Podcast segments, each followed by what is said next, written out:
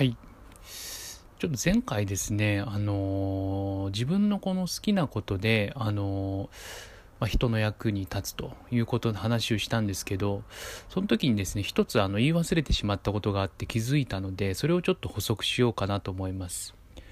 あの自分の好きなことだと、あの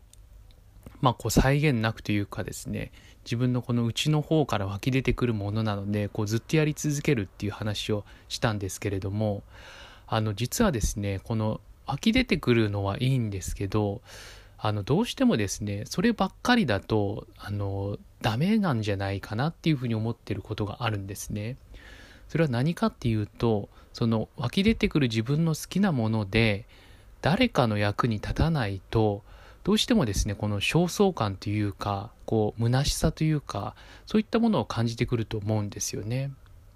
でこれが何で発生するのかっていうとやっぱりこう人間ってあの今自分っていうものがあってその周りの世界が他の人とかいると思うんですけども自分一人では生きていけないっていうのが人間の本質であるかなと思うんですよね。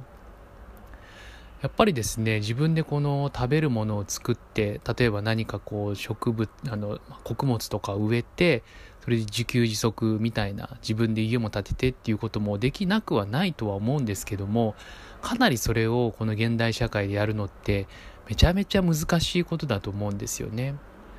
でまあ人間っていうのは古来よりあの、まあ、集団というかそういうものを作って人と人とがこう助け合うことによって繁栄してきたあのそういった種族だと思うんですよね。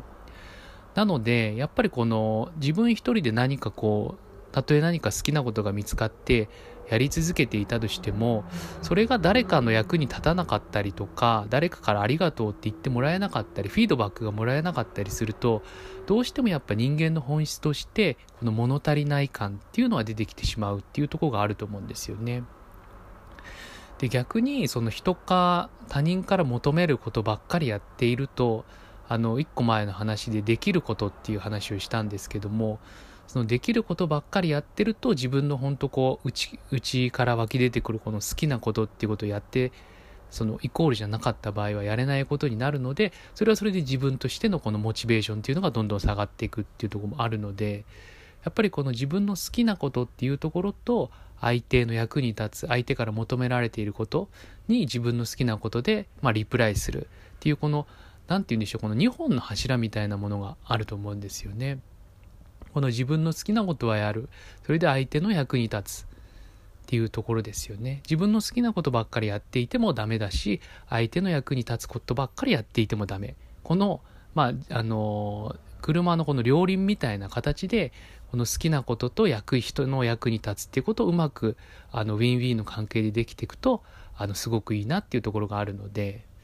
ちょっと前回ですねあの自分の好きなことばっかりやっていればいいよみたいなニュアンスで捉えられてしまうんじゃないかなってちょっと不安になったので心配になったのでこの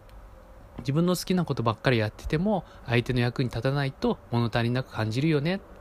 でそれを解消するためにはやっぱあの他人っていうのはすごい大事ですし他人のために何かする。それが自分の好きなことであるとベストっていうことをちょっと補足しときたくてですね話をしました。